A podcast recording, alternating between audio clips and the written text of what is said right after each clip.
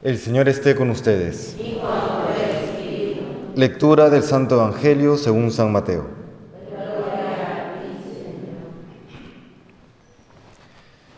En aquel tiempo, al entrar Jesús en Cafarnaún, un centurión se le acercó rogándole, Señor, tengo en casa un criado que está en cama paralítico y sufre mucho. Jesús le contestó, voy yo a curarlo. Pero el centurión le replicó, Señor, no soy quien para que entres bajo mi techo. Basta lo digas de palabra y mi criado quedará sano. Porque yo también vivo bajo disciplina y tengo soldados a mis órdenes. Y le digo a uno, ve y va. Al otro, ven y viene. A mi criado, haz esto y lo hace. Al oírlo Jesús, quedó admirado y dijo a los que le seguían, Os aseguro que en Israel no he encontrado en nadie tanta fe. Os digo que vendrán muchos de oriente y occidente y se sentarán con Abraham, Isaac y Jacob en el reino de los cielos.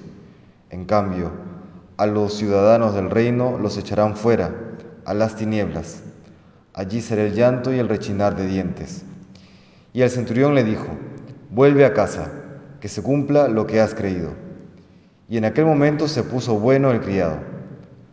Al llegar Jesús a casa de Pedro, encontró a la suegra en cama con fiebre. La cogió de la mano y se le pasó la fiebre. Se levantó y se puso a servirles. Al anochecer le llevaron muchos endemoniados. Él con su palabra expulsó los espíritus y curó a todos los enfermos. Así se cumplió lo que dijo el profeta Isaías. Él tomó nuestras dolencias y cargó con nuestras enfermedades. Palabra del Señor. Gloria a ti, Señor Jesús.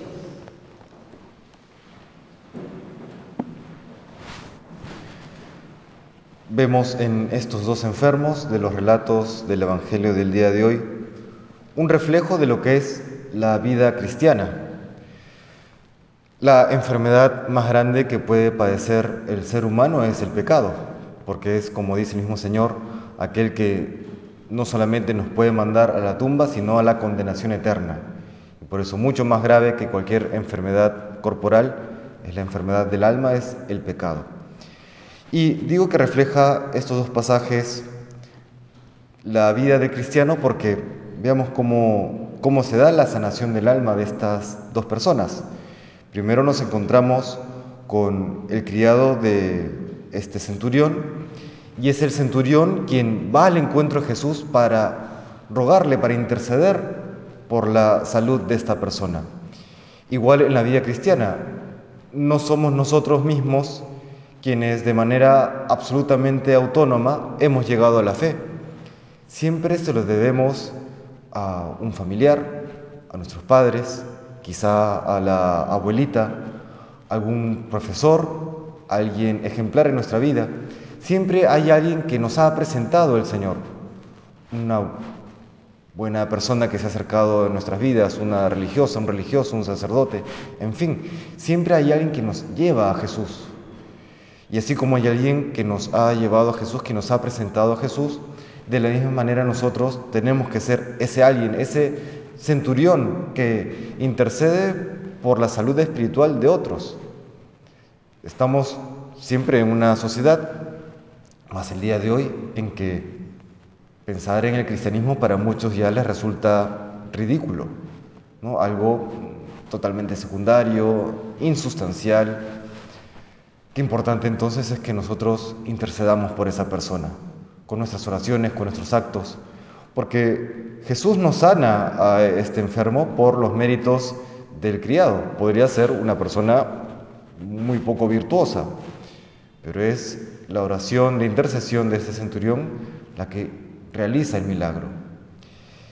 Y también nos podemos ver en la suegra de Pedro.